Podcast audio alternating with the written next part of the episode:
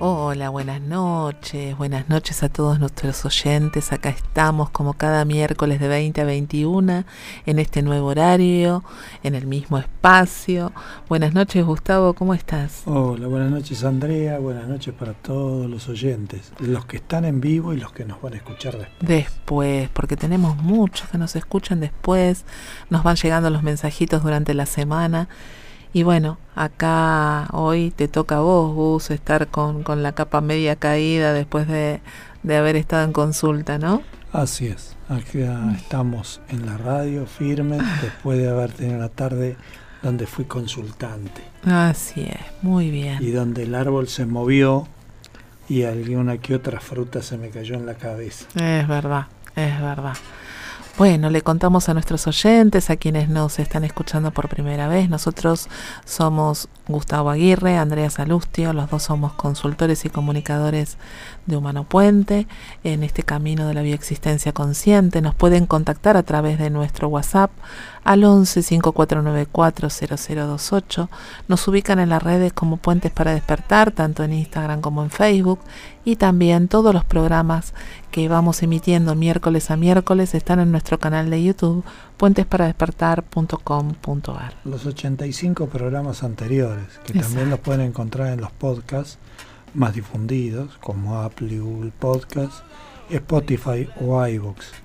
Y a su vez, si quieren visitar, quieren ver un poco una síntesis de lo que hacemos y un resumen de lo que hacemos, nos visitan en www.puentesparadespertar.com.ar.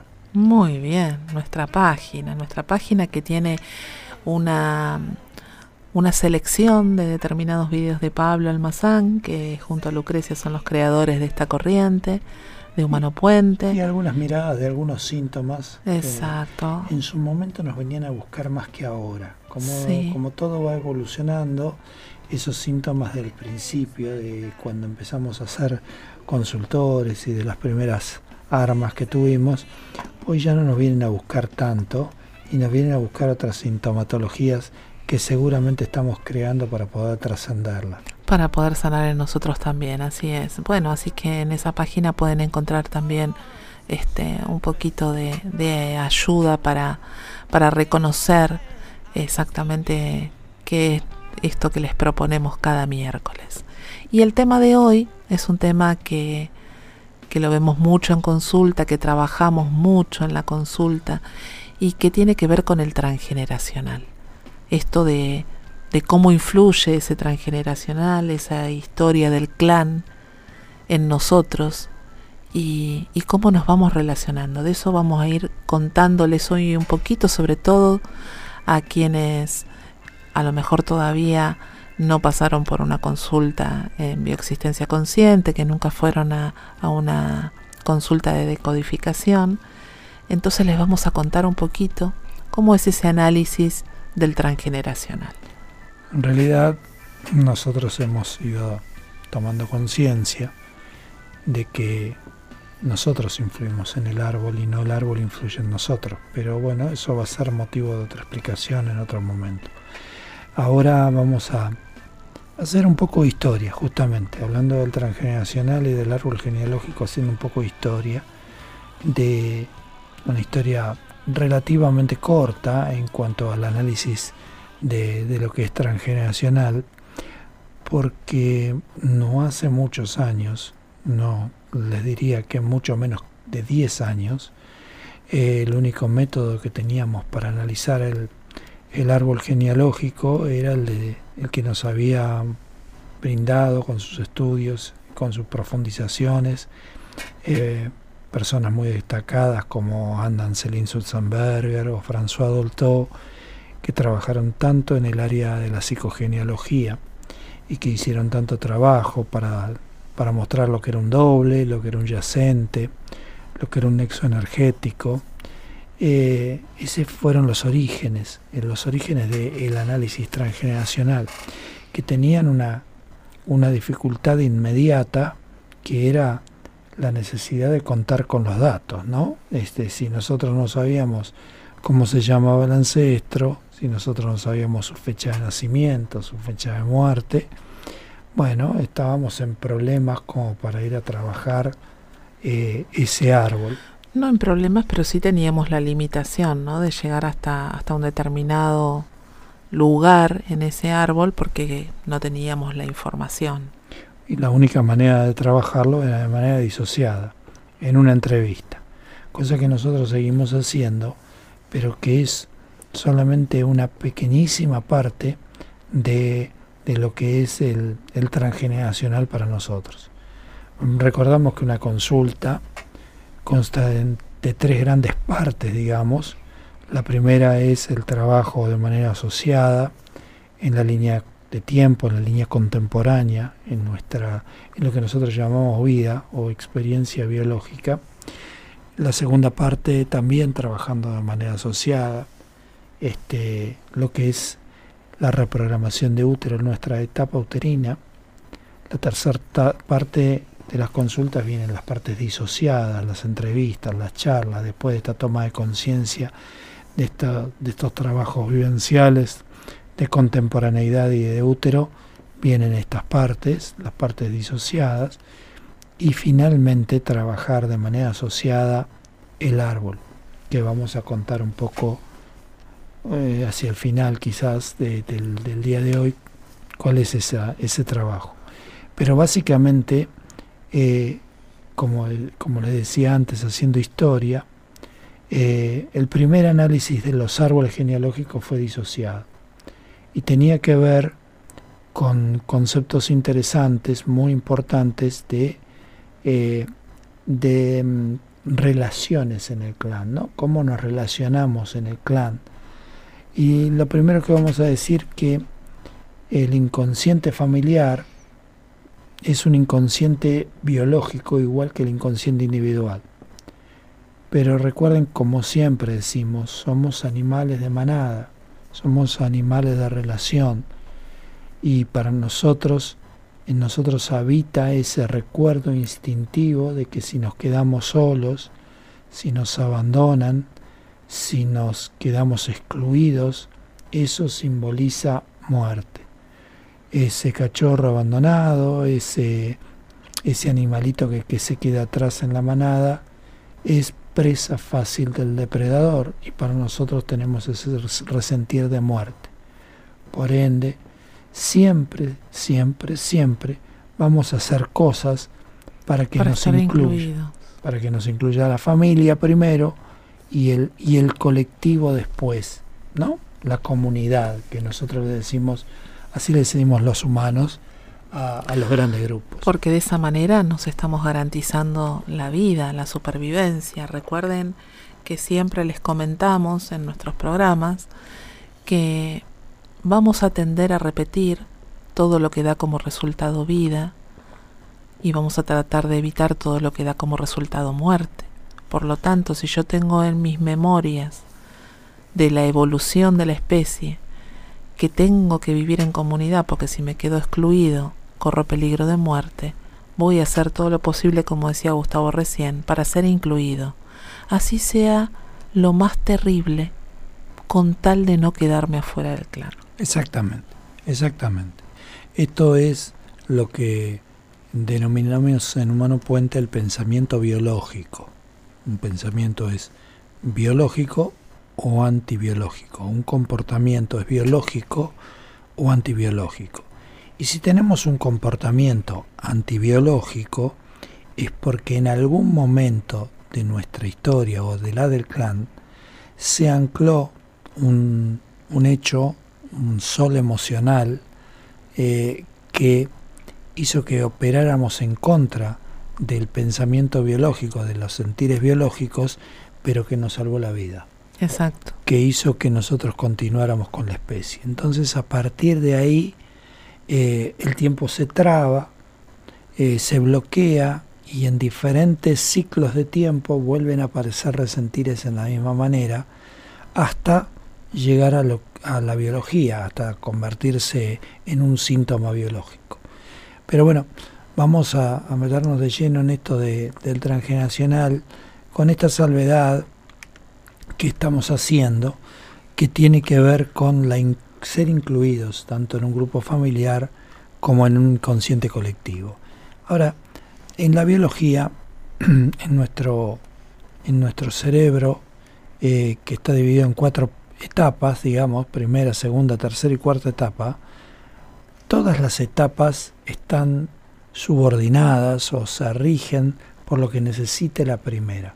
La primera etapa es la etapa de supervivencia, es la etapa instintiva, es la que incluye las cuatro eh, operaciones, funciones básicas. Básicas, básicas que siempre les contamos, ¿no? Como la primera, la más urgente, que es respirar, ¿sí? Porque si estamos un determinado tiempo sin respirar nos morimos, o sea que es la más urgente de todas. Tomar agua, porque no, si no nos morimos deshidratados. Comer, porque necesitamos de ese alimento para que todos nuestros órganos funcionen y reproducirnos. La reproducción es la que nos va a garantizar la continuidad de la especie. Y es la única que de alguna manera el inconsciente biológico podría llegar a negociar si se dan determinadas circunstancias, que ya lo hemos hablado, como en el caso de la infertilidad. Claro, pero siempre teniendo en cuenta que la sumatoria va a dar positivo entre los miembros del clan se puede resignar una rama, ¿no? Pero no se va a resignar el crecimiento del árbol. No, para nada. Entonces, siempre bajo esa premisa de que la especie continúe de manera exitosa.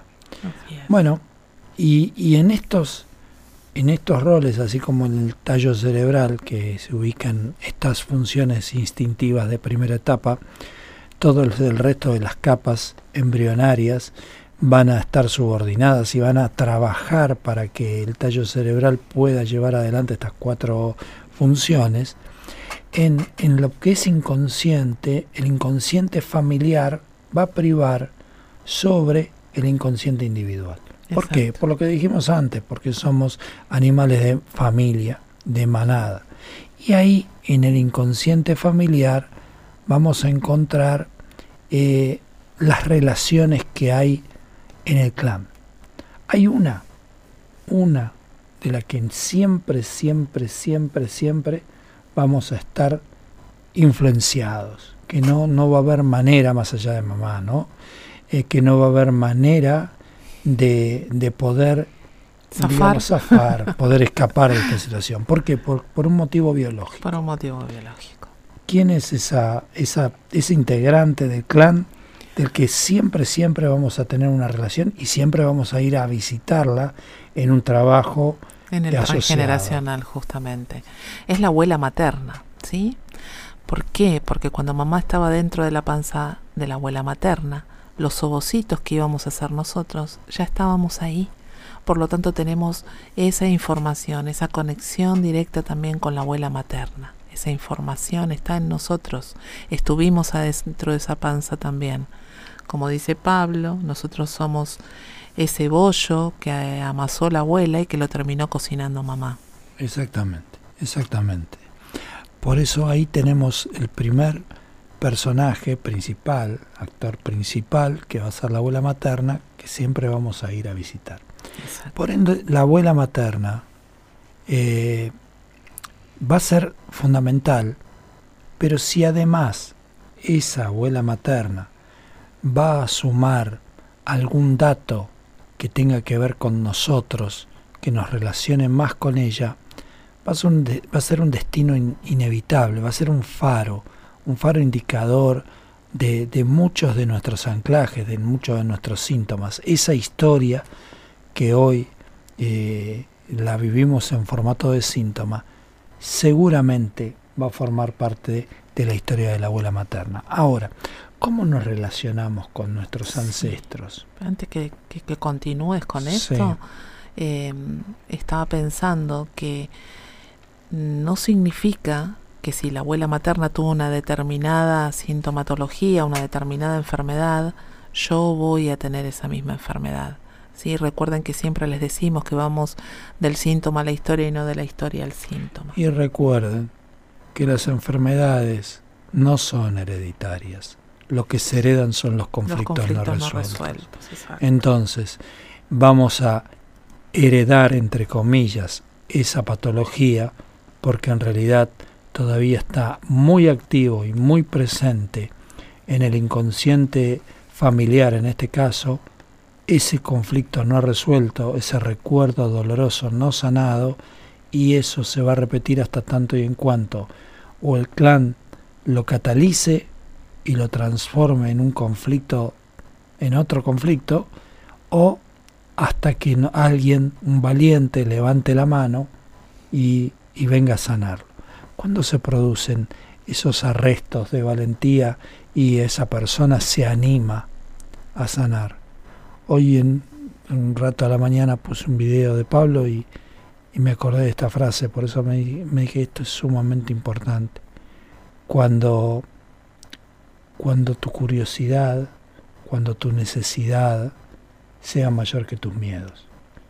Ahí, cuando vos necesites, necesites sanar de manera más fuerte, más fuerte que tus miedos, ahí te vas a animar a venir a, consulta. A dar ese salto, ¿no? Que parece que es un salto al vacío y después terminamos dándonos cuenta que no había ningún vacío. Pero bueno, justamente está el miedo de por medio. Pablo lo dice más, más eh, sintéticamente y más claro, que es cuando tu deseo sea mayor, que tu miedo, ahí es cuando te vas a animar a, a dar el salto. Exacto. Bueno, eh, volvemos al transgeneracional y, y contar un poco cómo nos relacionamos con quien nos relacionamos. Nos relacionamos en el inconsciente familiar por nombre, digamos. Si yo me llamo Gustavo, me voy a, voy a estar relacionado con el tío Gustavo, que se llama igual que yo. Nos relacionamos por inicial. Si yo me llamo Gustavo, también voy a estar relacionado con el tío Guillermo. Ahora, es más fuerte que, el tío se llame Gustavo y, no y que se llame Guillermo, porque voy a, me va a unir una sola, una sola letra, o quizás dos, en el caso de Guillermo son dos, GU, pero no me va a unir todo el nombre. También tenemos que prestar atención a esos nombres que incluyen a, otros nombres. Por ejemplo, si yo me llamo Ana, eh, voy a estar relacionada con las Marianas, con las Anabela, con las Susana, con las Susanas, porque incluyen el nombre Ana. ¿Ok? Entonces eso nos va a relacionar por nombre o por inicial. Exacto. También nos vamos a relacionar por apodo. Si a mí me dicen Cacho, voy a estar relacionado con el tío Cacho. O con el abuelo Cacho. O con el abuelo Cacho. El abuelo Cacho es el abuelo de mi hijada, el abuelo Cacho. Mira. Muy bien. Este, Pero no te dicen Cacho. No me dicen Cacho, no. Eh, me dicen otras cosas que son irreproducibles por la radio. Este, Mentira. bueno. Yo por lo menos no me enteré. Bueno, menos mal. Eh, este, por apodos. Por apodos. Por nombre. Por nombre. Por parecido físico. Por inicial, por parecido físico, exactamente. Me parezco a mi mamá. Soy igual a la abuela paterna. Sí, sí. Bien, eso me hace doble de esa abuela. Sí, ahora vamos a entrar en esto de los dobles y los Por ahora vamos a decir cómo se arman las relaciones. Bien. por eh, profesión. Por profesión. Por, actividad. Por actividad. Por estudio. Por estudio. Por síntoma. Por síntoma, claro. Claro que sí. Tengo el, mismo síntoma que claro, El abuelo tiene diabetes, yo tengo diabetes. Ahí está. Ahí me relaciono con el abuelo. Muy bien. Por todas esas cosas nos vamos relacionando en el inconsciente familiar. Recuerden que estamos hablando de inconsciente familiar. Este, hay una relación que la dejamos para el final, porque es la más difícil de todas. La más difícil para los que no son numéricos, les va a, va a resultar un poco más difícil. Pero nos relacionamos por fecha. Quizás esta sea la más importante. ¿Y por qué fecha nos relacionamos? Vamos a hacer voy a tomar mi fecha. De ah, paso, pero te, olvidaste de otro. ¿Cuál? El santoral. Sí, pero el santoral es del inconsciente colectivo. Colectivo. Por eso, por eso lo dejé para el final. Lo dejaste para el final, ok. Pero, pero vamos a hablar de la fecha. La fecha que nos relaciona con el inconsciente familiar. Obviamente que para estar relacionado con la fecha debemos conocer la fecha del ancestro, porque si no, no tenemos forma de hacerlo. Igual les cuento que hay una aplicación que, también se la pueden bajar en el celular y que les permite sacar las relaciones, del clan, por del clan. Después se las contamos. Pero yo la voy a explicar eh, con, con el consciente, tomando el riesgo de que, que de, no de equivocarme, sino que sea inentendible. Pero supongamos, yo lo voy a hacer con, con mi fecha, que es la que tengo más a mano, ¿no? Tengo a la mano la de Andrea, pero no quiero develar eh, el año de su nacimiento, entonces yo voy a ah, hacerlo con la no Tengo problema. Eh, yo nací el 11 de agosto de 1963, ¿ok? Soy del 63 como Fito Páez. De hecho, Fito Páez me, me hizo una canción que dice nací en el 63, esa era para mí. Este, pero no era tu fecha de cumpleaños. No, pero él habla del año, no habla de la fecha. Bueno, no importa. Pero no, eh, no nos relacionamos porque nacimos el mismo año, porque no, si no estaríamos todos relacionados. Nos relacionamos, por ejemplo, con la fecha de cumpleaños. Yo soy del 11 del 8, me voy a, voy a estar relacionado con todos los que son del 11 del 8, con un rango que va de 10 días hacia atrás, 10 días hacia adelante. O sea, que me voy a estar relacionado con los que van desde el primero de agosto, 10 días antes, al 21, de agosto. Muy bien. que con los de lo, del 1 al 21 voy a estar relacionado, en agosto voy a estar relacionado yo. Bien. Ahora, yo soy de nueve meses. Naciste de nueve meses. Nueve meses. Entonces, voy a ir hacia atrás y voy a ir a buscar mi fecha de concepción. Bien. Y mi fecha de concepción, nueve meses antes para lo de agosto, es en noviembre. Exacto. El 11 de noviembre es mi fecha de concepción. Así que sumamos los de agosto por mi fecha de cumpleaños y los de noviembre, del primero de noviembre al 21 de noviembre, porque es mi fecha de concepción. Como fecha probable de concepción. Exactamente. Ahora, la tercera relación que voy a tener en el clan tiene que ver con los que son concebidos en, la fecha, de mi cumpleaños. O sea, alguien que es concebido en agosto, en la fecha de mi cumpleaños, nace nueve meses después. O sea, en mayo. En mayo, exactamente. Entonces voy a estar relacionado con los del primero de mayo hasta, el 21 de mayo.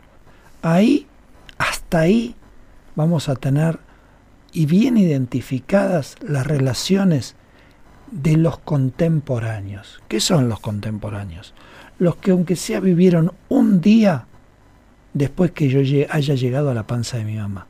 Yo llegué a la panza de mi mamá el primero, el, el 11 de noviembre de 1962. Si hay una persona en mi clan que falleció después de esa fecha y está relacionada en estas fechas que son noviembre, agosto y mayo, esa persona va a estar relacionada conmigo.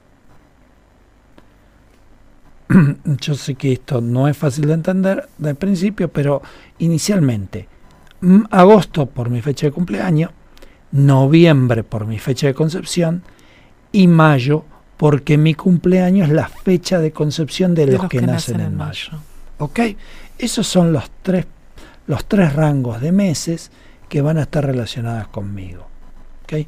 Hay una hay una tablita que, que cuenta con unas líneas maestras que nosotros usamos mucho, que el mes 1 está relacionado con, el 4 y, el, y, el, y con el 10. Y con el Y el mes 4 va a estar relacionado con el 1 y con el 7.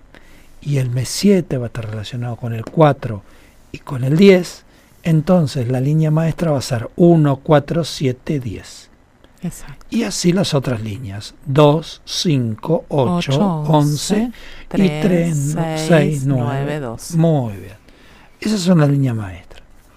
¿Cómo nos damos cuenta? Si es fácil si lo dibujamos. si lo dibujamos en un papel y vamos jugando con nueve meses antes, nueve meses después, vamos a ver que el numerito que está abajo de esa tablita, de acuerdo a nuestra fecha de, cumpleaños, va a ser nuestra fecha de gestación. Y la que está por encima de nuestro mes de cumpleaños es los que nacen de acuerdo a la gestación en nuestro cumpleaños. Exactamente, ¿Mm? exactamente. Bueno, así que tenemos estos datos para ver en el árbol. Nos relacionamos por nombre, por inicial, por apodo, por profesión, por parecido físico, por actividad, por estudio, por enfermedad y por fecha. Así vamos a buscar a nuestras relaciones en el clan. Ahora, ¿nos relacionamos todos de la misma manera? No. supongamos, vamos a poner mi caso otra vez de ejemplo. Yo voy a estar relacionado con la abuela materna como todos, porque todos estamos relacionados con la abuela materna. Pero si encima la abuela materna cumple los años el 9 de agosto y yo soy del 11, voy a estar relacionado con mi abuela por motivos biológicos y por fecha también. ¿Qué quiere decir esto? Quiere decir que el caño de Wi-Fi, donde se van a transmitir los datos de la abuela hacia mí, va a ser mucho más grande. Más grande, más grande. Tiene un, canal de Wi-Fi más amplio. Tiene, tiene, como decimos en la Argentina, muchos porotos la abuela. Cuando vamos ganando un juego de cartas, vamos acumulando porotos. Eso se dice, bueno, ahí tenemos muchos porotos, mucha relación con la abuela. Y, y vamos a mirar mucho la abuela. Voy a ir a mirar mucho la historia de mi abuela. ¿Cómo era mi abuela? Que qué carácter tenía, cómo se relacionaba en el clan, qué historias tiene. ¿Qué historias tiene con respecto al dinero, a la economía, a los hijos, cómo fue su vida, con el trabajo, sin el trabajo? ¿sí? Todo eso nos va a dar un montón de condimentos de acuerdo al síntoma que estamos trabajando. Voy a entrar a consulta por un síntoma, cualquiera sea, y a la primera que voy a ir a ver en el transgeneracional es a mi abuela materna. ¿Por qué? Porque aparte de ser mi abuela materna, está relacionada por fecha. Muy bien. Ahora, vamos a tener otro tipo de relaciones con otros miembros del clan. Por ejemplo, con los abuelos, por ejemplo, con los hermanos, por ejemplo, con papá, con mamá. Vamos a estar manteniendo, vamos a ir a revisar si me, llamo igual que mamá, si me llamo igual que el abuelo, si me llamo igual que la tía, eh, si la tía trabajaba de modista como soy yo modista ahora, si... Y vamos a empezar a ver algunas situaciones que tienen que ver con el inconsciente colectivo, que va más allá de la familia. Por ejemplo, como dijo Andrea hace un ratito, el santoral. No sé, voy a decir, me, me pusieron Gustavo y soy del 11 de agosto. Bueno, ¿qué dice San Gustavo de, de mí? Porque me pusieron Gustavo. La historia de San Gustavo, por ejemplo. ¿Qué dice San Eduardo? Porque me llamo Eduardo. De, eh, también, ¿cuál es la historia de San Eduardo? ¿Cuál es la fecha de San Gustavo? ¿Cuál es la fecha de San Eduardo? Porque esa fecha me va a relacionar con algún ancestro que tenga esa misma fecha exacta que yo. Por ejemplo, Andrea nació un 19 de marzo. San José. San José. Va a estar relacionada con todos los José, con todos los José del clan. Y ni les cuento, ¿eh? Ni les cuento las relaciones que tengo con mi abuelo materno, con mi bisabuelo materno, papá de este José también. Hoy, por ejemplo, en mi consulta, mi consultor me hizo ver que mi fecha de concepción, el 11 de noviembre, es San Juan. Ah, mira. Y yo voy a estar relacionado con los Juanes. Y mi tío, mi tío materno, es Juan. Y yo nunca me había dado cuenta, más allá de que mi tío es de la misma fecha de mi abuela y yo estaba relacionado por fecha con mi tío, también estaba relacionado por el santoral de mi fecha de concepción. Mira. Y resulta... Yo no la busqué, ahora la voy a buscar. Claro, y resulta que, que cuando voy a San Juan, sí. me siento como en casa. Claro. Y, San Juan, que es una provincia hermosa, yo la veo más hermosa que otras provincias, ¿no? Este, y, siento que, me llama especialmente. Y, y bueno, eh, y, me encuentro con un montón de explicaciones de, de algunos amigos oriundos de San Juan con el que yo tengo mucho a resentir. ¿eh? Entonces, este, me empiezan a caer fichas, me empiezan a caer fichas, es decir, me empiezo a tomar conciencia de un montón de cosas que me fueron pasando. Pero bueno, así es el descubrir el árbol, ¿no? Así es ir abriendo el espectro a las relaciones que tenemos en el clan. Y obviamente que voy a ir a ver a mi tío, con quien me estoy relacionado por fecha, con quien estoy relacionado por el santoral de mi fecha de concepción. Y bueno, Todas estas cosas van a ser fundamentales para ir haciendo este análisis del árbol. Y también de acuerdo a quién nos pusieron ese nombre, ¿no? Porque a lo mejor ese nombre lo eligió mamá porque estaba relacionado con, con alguien importante en su vida, como a lo mejor un amor no correspondido. Por ejemplo. Sí, entonces todo eso va a tener una carga también en un, nosotros. un duelo bloqueado. Un duelo bloqueado. Me pusieron. Margarita porque resulta que Margarita era la novia de papá cuando era chico. Y papá me puso Margarita. Con toda la connotación que tiene Margarita. El otro día justo estaba leyendo el significado del nombre porque las Magalí también son Margarita, están relacionadas con Margarita. ¿Y se acuerdan cuando deshojábamos margaritas para decir me quiere, no me quiere, me quiere mucho, poquito, nada? Bueno, eso también está anclado en el inconsciente. Y ahora estamos hablando del inconsciente colectivo. Y el inconsciente colectivo es el jefe del inconsciente familiar. Porque todas las familias quieren ocupar un colectivo, porque somos animales de manada y porque necesitamos que nosotros estemos incluidos en una comunidad, para, justamente por la misma situación, por el mismo concepto biológico de supervivencia que habíamos hablado antes. Y estos, estas simbologías que tienen los nombres y estas relaciones que tienen los nombres, por ejemplo, acá lo que contaba Andrea, Margarita casi incluye a Magalí, Mm. porque tiene todos los nombres, todas las letras menos la L. ¿ok? Entonces, Magalí está incluido en, en- en Margarita y todas las Magalí van a estar relacionadas con todas las Margaritas y a su vez van a estar relacionadas con las Marías, Exacto. porque Margarita incluye a María. Entonces, eh, y, la historia de María y los conflictos con las madres y demás van a, van a pesar y va a ser muy importante el análisis de lo que simboliza el nombre, pero no lo que simboliza el nombre que leemos en internet, este, Margarita, la flor del amor y No, Mar- no, esas cosas no. no precisamente. No, no. Le Sí, cuento sí, que... los sentidos etimológicos de los nombres profundos, profundos. Exacto. Para los que nosotros recomendamos un, un buen libro de simbología de nombres, que es el de Gerard Atías. El diccionario genealógico de los nombres de Gerard Atías. Exactamente. Es un diccionario que nosotros consultamos mucho al respecto para ver el origen de los nombres y cómo están relacionados los nombres con cada uno. Pero tenemos que ampliar nuestro espectro, ampliar nuestra mirada, eh, ser, eh, ser, ser bastante perceptivos y perspicaces, pero, pero no ponernos barreras mentales que nos limiten. ¿ok? No.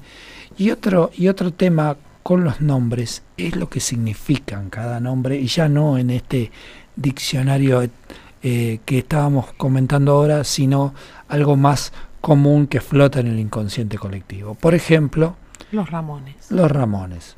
Ramones, y no estamos hablando de- del grupo punk. No. Este, No es el Este- grupo de música Cari. este, lo- los Ramones eh, viene a simbolizar historias de no nacidos, porque. San Ramón es el patrono de los no nacidos, es San Ramón nonato, ¿ok? Como Pantaleón es el patrono de los, enfer- de los enfermos, Ramón es el, patrono de los no nacidos. Los bautistas, los bautistas también nos van a hablar de historias de conflictos con la religión, de, bautizados o no bautizados, ¿ok? Hay dos nombres que también están eh, muy en- enlazados con los no nacidos, que son los Tomás. los, los Tomás, los Camila, Las Camilas, ¿Eh? Natalia. y también los, los que tienen simboliz- simbolismo religioso de arcángel. Gabriel, Ezequiel, Tayel, todo lo que termina en EL va a estar simbolizado ahí, va a estar por ahí dando vuelta con el tema del arcángel y de, de- y de los que vienen a cuidar a los nacidos, ¿no? Bueno, hay otros nombres que también tienen otro simbolismo como las Natalias, que va a hablar de nacimiento, de natividad, las Natividad. natividades, las concepciones. En España, la conchita, que es concepción en Argentina, va a hablar de todo este tipo de concepciones, de, de a lo mejor historias de parto, historias de nacimientos o de no nacimientos. Vamos a prestar atención en todo eso. Como vamos a prestar atención en los clanes que tienen Antonios o Vicentes, Mm. cuando vamos a hablar de historias de infidelidad, ¿no? Entonces, por esta situación de los antónimos o por esta situación de los Vicente. Este, Dúo de no. Exactamente. Acordé. Exactamente. Y bueno, y muchas historias más. Entonces, la Ya verdad que sería tema. muy bueno que, que nos metamos en cada uno de nuestros nombres y primero saber por qué. Por ejemplo, a mí me pusieron Gustavo por un rey de Suecia, ¿no? Un señor mayor este, que ejercía los dominios de Suecia en, en el año 1500 y que a mi mamá le había quedado ahí grabado esa historia y por eso me puso Gustavo. Pero eh, no puedo obviar que San Gustavo tiene su historia particular y que también me puede influir a mí en... Siempre vamos desde un síntoma. ¿eh? O sea que, ¿Por qué te el pusieron el nombre que te pusieron, no? eh, claro, el, el sentido tiene que ver con el síntoma. Si yo estuviera trabajando economía, sería muy importante la etimología de Eduardo, porque Eduardo es el que guarda los, los legados del clan. Entonces, ahí Eh, guarda, tendríamos guarda. un montón de, de- de- de situaciones. Este, sí, yo soy de guardar. ¿eh? Yo soy de guardar, sí, claro. Bueno, Guarda. pero tampoco saquemos los trapitos al sol. Este, bueno, eh, bueno, en mi caso, por ejemplo, mi mamá nunca me supo decir, ay, me gustaba Andrea, me gustaba mucho Andrea y te puse Andrea. Le digo, pero había algún personaje, bueno, a mí me... Andrea del Boca. Andrea del Boca, que era re llorona. Sí, claro, Y yo soy re llorona. claro, pero Andrea del Boca es casi contemporánea tuya. claro, claro, tal Este, cual. no tendría que ser alguna Andrea de antes, Sí, pero bueno, hay no tantas. sé, pero Andreas, Andreas es un nombre que en Italia se usa Se tanto usa para para- varones como para mujeres. Sí, y ni te cuento el significado de Andreas en el diccionario de Yararatías. Sí, no me imagino. Es me como imagino. uf, Y el de Silvia también. re fuerte, los dos, los dos. Bueno, a ver, esto es un poco el, el tema de los nombres. También podríamos ir a buscar anclajes en las profesiones. Porque así como siempre decimos, no nos casamos con, con alguien de casualidad, porque estamos trayendo en el casamiento la reparación de una historia transgeneracional. En realidad nada hacemos, ningún hecho, ningún hecho hacemos al azar. Creemos que todo lo analizamos, lo pensamos, No. eh, vemos que, que por acá es mejor, no mejor, tal cosa. No, les contamos que, que no es por ahí. Si no alguien viene a consulta porque tiene un conflicto con su profesión, nos daríamos cuenta que esa profesión encierra una historia de reparaciones muy importante. Por ejemplo, alguien que viene, al- al- los abogados vienen a reparar las injusticias del clan. Los policías vienen a reparar hechos de inseguridad o injustos en el clan. Eh, los obstetras vienen a contarnos historias de no nacidos. Los obstetras. Los docentes Mm. vienen a contarnos historias de aquellos que no pudieron acceder a la educación. Sí, inclusive nos vienen a contar historias eh, que tienen que ver con los no reconocidos del clan. También. Entonces, eh, mm, por, por- por ir por algunas de estas cosas. Los peluqueros. Los peluqueros. Los peluqueros vienen a reparar viencia de género. Bien, eso, Eso nos lo- contó Dori. Sí, eso nos Doriana, contó Doriana acá en este en programa. pro- en este en uno- programa. En uno de los programas que hicimos con, con Doriana Minichelli, otra comunicadora de Humano Puente, este, que nos contó el significado. No lo sabíamos. Y así nosotros. podríamos ir, como se imaginarán, los bomberos, lo que vienen a reparar. eh, at- atrás de los paraderos hay historias de autoridad, historias de padres. O sea, hay un montón, podríamos ir profesión por profesión y buscar en cada una por qué trabajamos de lo que trabajamos. Así de- podemos decir por qué estudiamos de lo que, lo que estudiamos. También podríamos ir buscando por qué no terminamos las, las tareas que empezamos a hacer, los, los, proyectos. proyectos. ¿Por O qué sea, no podemos terminar los proyectos? Todas estas cosas están ahí, guardadas en historias transgeneracionales, siempre, siempre, siempre, siempre, cualquier síntoma que estemos transitando, sea físico o emocional, va a tener un resentir transgeneracional.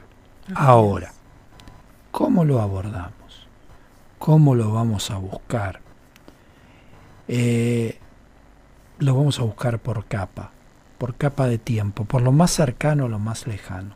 Vamos a ir a buscando muy despacito estos resentires, desde lo más cerca hacia lo más lejos, siempre, ¿eh?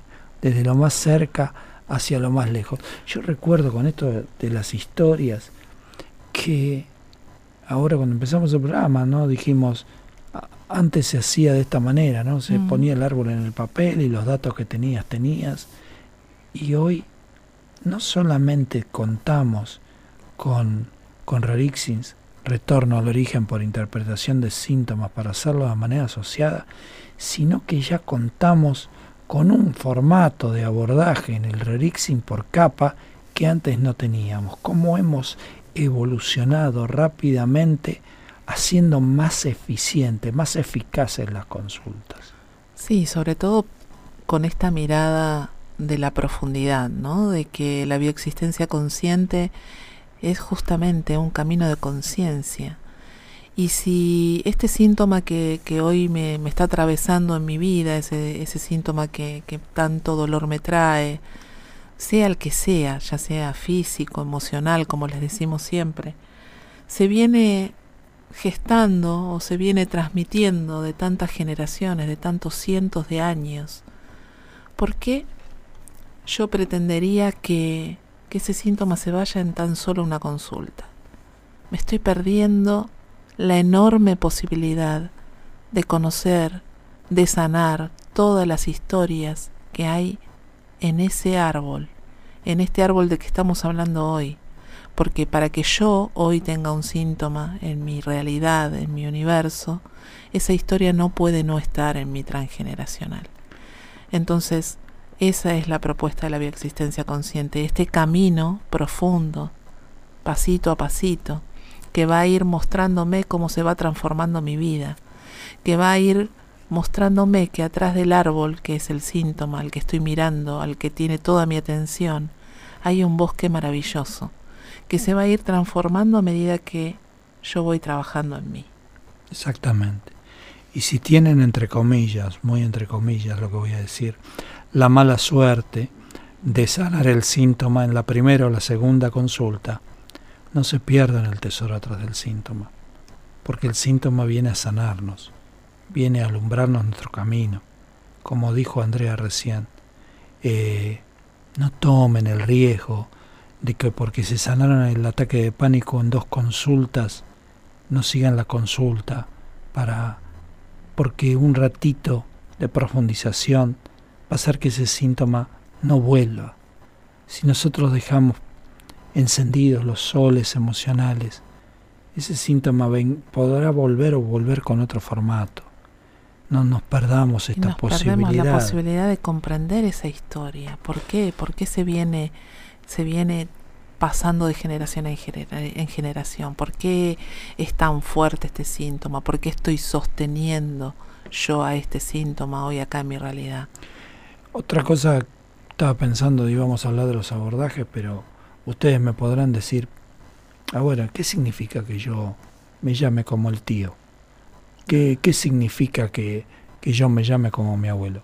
voy a tener la misma enfermedad, voy a tener los mismos problemas, voy a me, me van a me van a saltar como lo asaltaron al abuelo que se llama igual que yo, me van a voy a tener la misma enfermedad, no, no significa eso. A ver, ¿cuáles son las relaciones más importantes en el clan? Las relaciones más importantes se llaman de dos maneras. Una se llama doble y la otra se llama yacente. ¿Qué son los dobles? Los dobles son esas personas que están relacionadas por todos los motivos que dimos, por algunos de esos motivos, pero que sean contemporáneos, que hayan vivido por lo menos un día cuando nosotros estábamos en la panza de mamá. Por ejemplo. O que estén viviendo actualmente con nosotros. Ok, por supuesto. Por ejemplo, que sean contemporáneos, que estén viviendo actualmente, o si en mi caso, que yo vine a la panza de mamá en mi fecha de concepción, es el 11 del 11 del 62, que haya una persona que se haya muerto el 12 del 11 del 62, esa persona, si está relacionada conmigo, esa persona tiene la categoría de doble. ¿Ok? ¿Y qué significa ser doble? Yo con el doble voy a tener dos clases de resentires.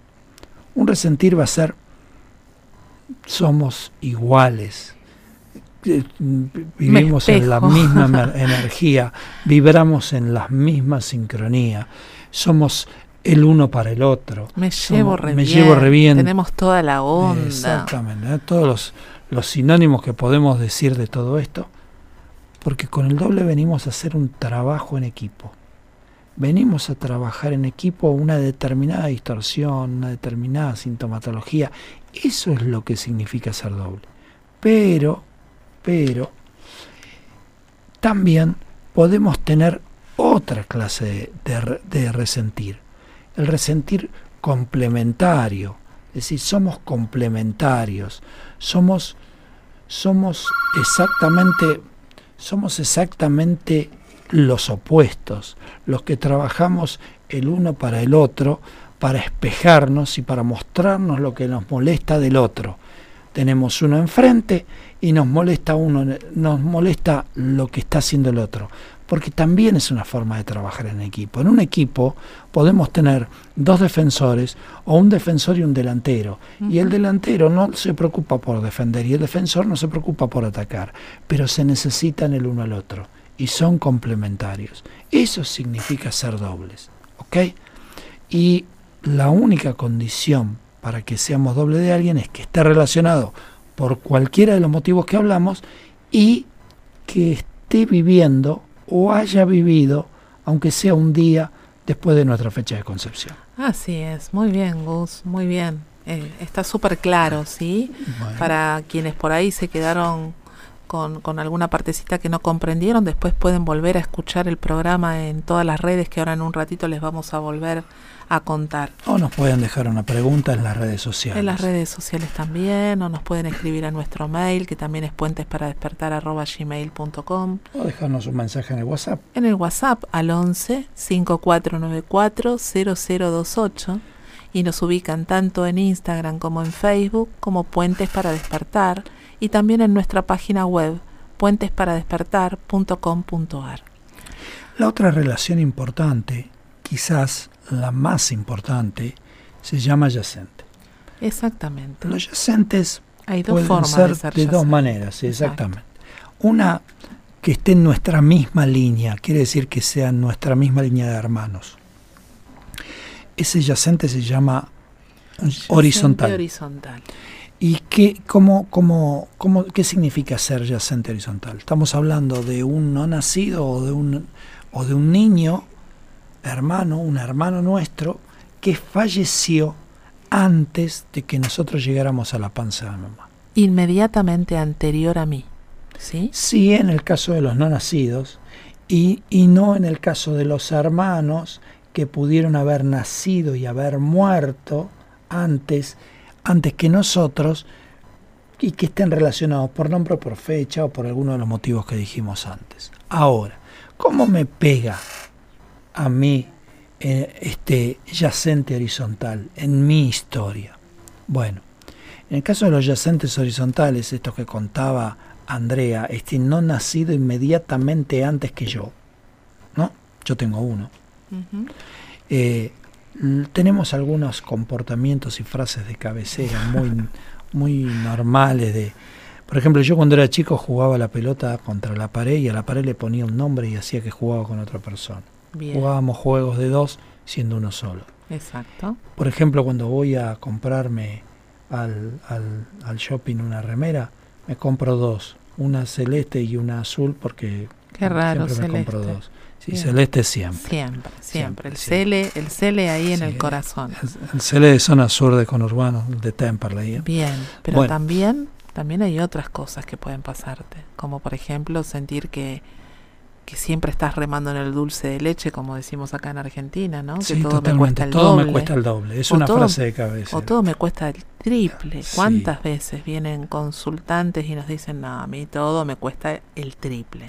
Bien, ahí prestamos mucha atención. Y también vamos a tener esos resentires de que empiezo una carrera y la, suelto, de que no soy muy decidida en la vida, de que, emprendo algo y lo suelto y que lo vuelvo a empezar. Siempre tengo que ir a, pedirle a alguien que me ayude a tomar una decisión porque estoy indeciso, porque me parece que y a lo mejor esto puede ser, pero por las dudas le tengo que ir a preguntar a alguien. Bueno, sí, sí, no son características. Son características de las personalidades de quien tiene un no nacido antes que nosotros. Exacto. El otro yacente se llama yacente vertical. Y ya estamos hablando de un abuelo, de una abuela, o más atrás, que haya muerto siempre que haya muerto antes de nuestra fecha de concepción. ¿Y qué relación va a tener? Se llama igual que yo, eh, tiene las mismas iniciales. Por ejemplo, yo soy yacente de mi abuelo, que se llamaba Manuel, que es del 4 de agosto, yo soy del 11 de agosto, y se murió 10 años antes de que yo venga a esta tierra. Exacto. ¿Ok? Entonces, ¿y qué va a pasar con eso? ¿Qué, qué significa eso? Significa que el abuelo dejó un paquete de datos. De, sí, de datos, de recuerdos no sanados, de emociones no resueltas, y yo voy a tomar alguna de ellas, no todas, alguna de ellas. ¿eh? Y ¿Cuáles? No, lo, sabemos, no, lo, sabemos, no lo sabemos. ¿Cuándo lo vamos a saber? Cuando vamos a consulta por un síntoma y vamos a ir a buscar las historias de ese yacente relacionadas con este síntoma que hoy traigo a consulta. Exactamente, exactamente. Quiero hacer una salvedad de algo que dije, que no lo dije bien, y lo voy a aclarar.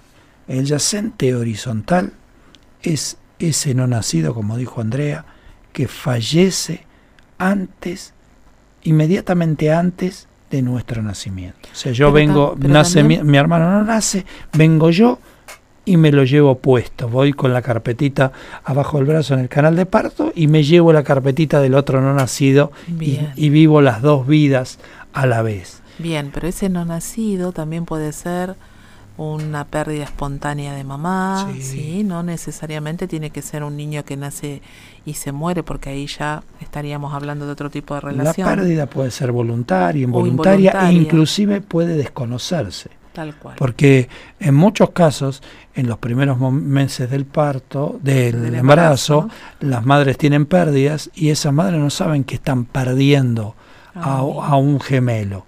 Entonces, muchas veces se desconoce esa situación. Entonces estamos hablando de todas esas situaciones.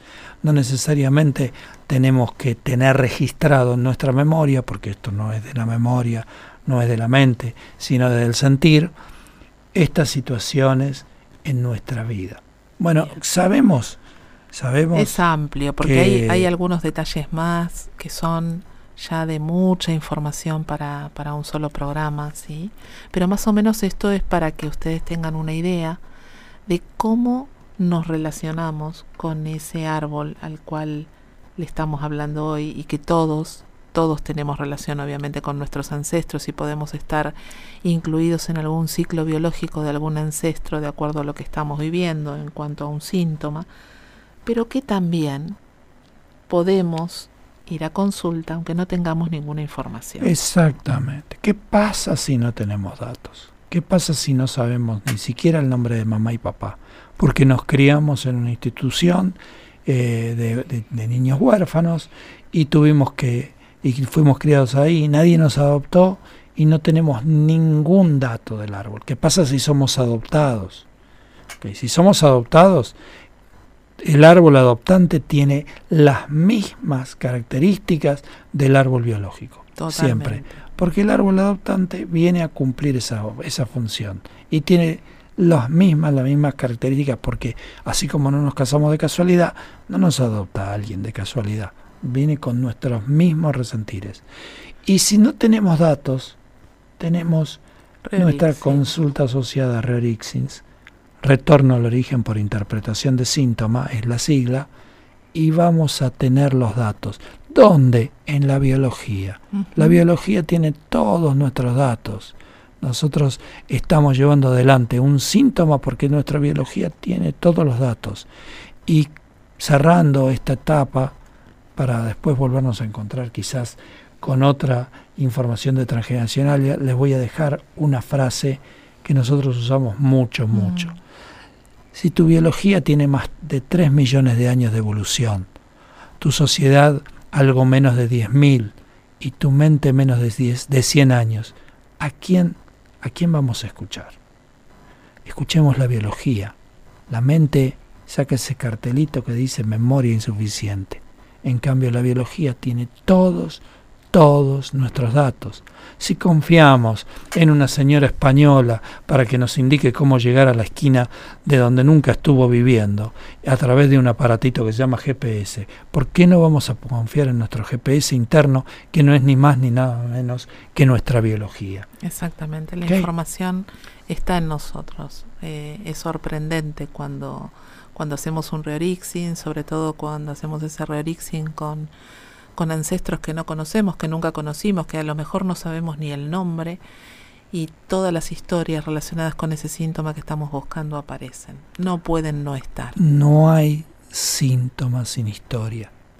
Hay muchísimas historias sin síntomas, la gran mayoría, pero no hay ningún síntoma sin historia. Así es. Bueno, bueno, les vamos a contar que en la página de humanopuente.com.ar pueden fijarse, pueden buscar un consultor si necesitan o quieren ir a consulta, ¿sí? en una solapita que, que dice consultores, ahí van a encontrar todos los consultores que hay en, en Humano Puente, como también en una solapita que dice actividades, actividades en vivo online, todas las charlas que les comentamos cada semana. Esas charlas son charlas introductorias que no solamente son para quienes quieran ser consultores, sino también para quienes quieran profundizar y conocer un poco más de qué se trata esta propuesta. Vamos a empezar el 8 de mayo con una charla introductoria que va a estar dando Vanina Cosentino. El 8 de mayo también va a estar dando su charla introductoria Florencia Ceruti. El 12 de mayo va a estar dando una charla Karina Sánchez. Y, se me trabó la compu. Se trabó la computadora. Y bien. Así que. Vamos a seguir con los con los mensajitos de saludos. Mientras yo destrabo la computadora. Beatriz Luques, gracias por estar ahí. Alicia Núñez, Sarita Fernández, Isabel Ortiz. Y a ver que sigo con la pantalla. Eh, Ana. Eh, bueno, nos estaban pidiendo los datos para comunicarse con nosotros, ya los dimos hace un ratito, pero vamos a volver a repetirlos. Eh, cita de Merlo es que nos está pidiendo. Bien. Bien, Cari. Eh, les volvemos a repetir nuestro WhatsApp, el 11 5494 0028. Nos ubican en las redes, tanto en Instagram como en Facebook, como Puentes para Despertar. Nuestro email, puentesparadespertar.gmail.com y también nos encuentran en nuestra página, en esa página que les comentamos, www.puentesparadespertar.com.ar, donde van a encontrar una síntesis de, de, toda esta propuesta de la bioexistencia consciente, de nuestros programas, las charlas y algunos síntomas este, en particular. También tenemos saludos de Ana Rodríguez, Juan Manuel Coronel, Silvia, Alejandra, Marcelo, Jorge, todos ellos están ahí mandándonos saludos y después sabemos que en la semana nos siguen nos siguen contactando. Bueno, tenemos el listado. Tenemos el listado que continúa el 15 de mayo con una charla presencial de Dante Roncal en la provincia de Salta, en Salta la Linda. Qué lindo, Dante. El 15 de mayo también, Susana Alonso. Comparte fecha el 15 de mayo, Nidia Sabatella. Y comparte fecha también Anabela Polenta. Y nuestra querida amiga Anita Rodríguez. Anita, muy bien, Ani. El 20 de mayo, Tomás Videla. El 21 de mayo, Marina Siragusa. El 22 de mayo, acá quien me acompaña, Gustavo Aguirre, así que ahí vamos a estar los dos este, juntitos dándose esa charla a todos los que quieran sumarse. El 25 de mayo, Adrián Leiva. Y me fui, me fui. Ah.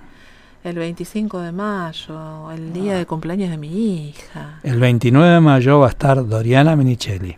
Muy bien, y el 5 de junio, Irma Chas. Compartiendo fecha con mi mujer mi compañera Andrea Salustio es verdad. dando una charla introductoria. Vamos a estar otra vez dando una charla el 8 de mayo, de junio, perdón. Eh, Karina Sánchez. Karina Sánchez, es en inglés, ¿no? En inglés, en inglés. En inglés, eh, el, el 11 de junio va a estar Cristina Migro. El 12 de junio, Anabela Polenta otra vez. Y el 17 de junio, Karina Sánchez nuevamente, pero esta vez en español. Y el 17 de junio, Anita. Muy bien, Ani. Vamos la ahí frutilla con del la postre. frutilla de junio. Ah, exactamente. Bueno, y se nos terminó el programa y nos encantó estar acá y contarles un poquito de esto que hacemos todos los días nosotros en consulta, ¿sí? Y que es tan maravilloso y no dejamos de sorprendernos. Y bueno, sobre todo agradecerles por estar ahí acompañándonos cada semana. Y Y como le decimos siempre, a, a seguir, seguir sanando, sanando juntos. juntos. Nos vemos el próximo miércoles a las 20. Que tengan una linda semana. Chau, chau.